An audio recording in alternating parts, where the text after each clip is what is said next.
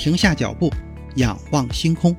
天文随心听，用好奇心带你去感受宇宙的浩瀚。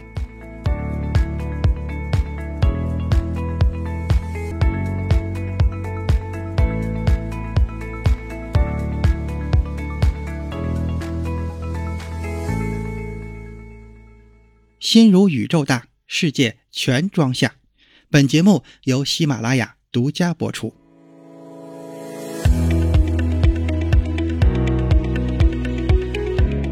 各位听友，大家好。氧气是生物赖以生存的重要物质，没有氧气，也就不会有生命的出现。地球上的氧气主要来自于两个方面：第一，源自于植物的光合作用，也就是植物在阳光的照射下，利用叶绿素将空气中吸收的二氧化碳和从根部运来的水分转化为淀粉、葡萄糖等有机物。这个过程同时释放出氧气。每年，全世界的绿色植物会从空气中吸收大量的二氧化碳，并产生相应体积的氧气。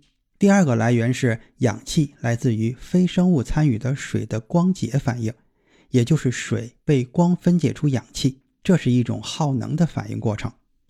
地球上的氧气可以通过植物来产生，那么同样充满二氧化碳的火星大气中，要是想用同样的方式来产生氧气，那可就难了。今天这一期节目，咱们就来说一说如何利用火星大气来产生氧气。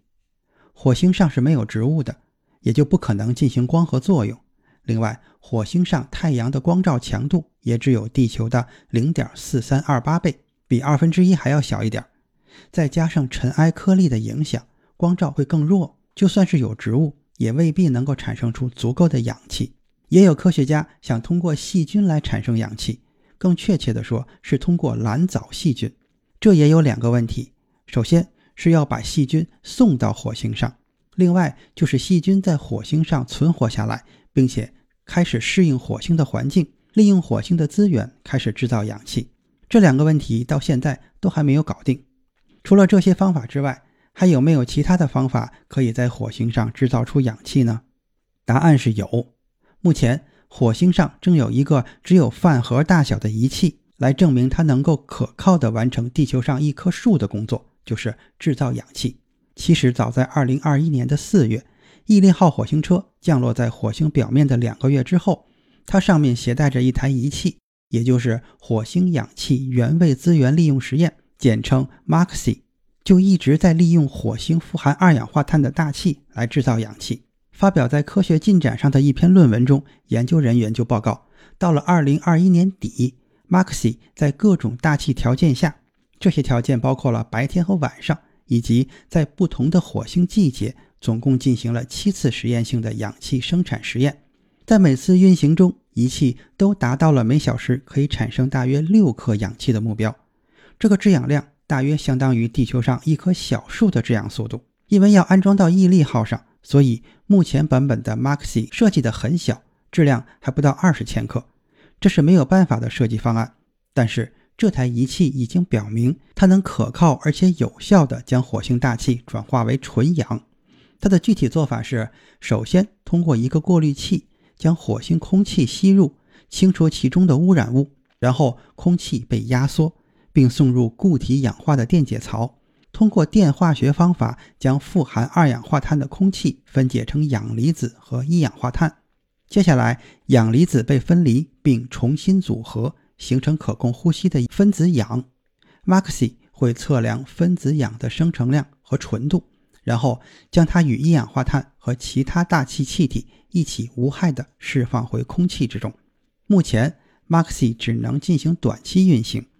自从2021年2月着陆以来，Maxi 的工程师在一个火星年中也仅仅启动了七次仪器，每次启动前都需要几个小时的预热，然后再花一个小时的时间来制造氧气，最后再关闭电源。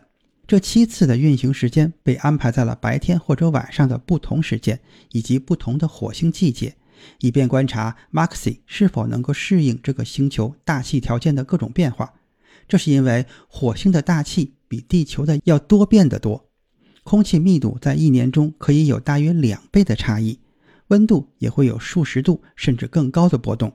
到目前为止 Maxi 已经证明，它几乎可以在火星一年里的任何季节、一天中的任何时间制造氧气。目前唯一没有证明的就是仪器在黎明或者黄昏时运行的状况。这两个时间段的温度都会发生明显的变化。随着 Maxi 继续在火星上制造氧气，工程师们正计划提高它的能力，增加产量，特别是在火星的春季。因为这个季节火星的大气密度和二氧化碳水平都比较高，下一次运行将被安排在火星一年中大气密度最高的时候。工程师们会把一切都设置的尽可能的高，并让它尽可能长时间的运行。Maxi 只是一个测试模型，研究人员设想它的放大版可以在人类任务之前被送往火星，而且最好可以连续运行，以几百棵树的制氧速度持续的产生氧气。在这种能力下，这个系统应该产生足够的氧气，能够维持人类到达以后的生存，并为火箭提供燃料，让航天员返回地球。到目前为止，Maxi 的稳定输出是朝着这个方向迈出的最有希望的一步。Maxi 在火星上产生氧气，也代表了原位资源利用的首次展示。这种想法其实就是收集并利用一颗星球上的材料，来制造出原本。不得不从地球上运输来的资源，也就是说，这是第一次实际利用另一颗行星表面的资源，并利用化学转化为对人类任务有用的东西。从这个意义上说，这项实验是很有价值的。今天的天文随心听就是这些，咱们下次再见。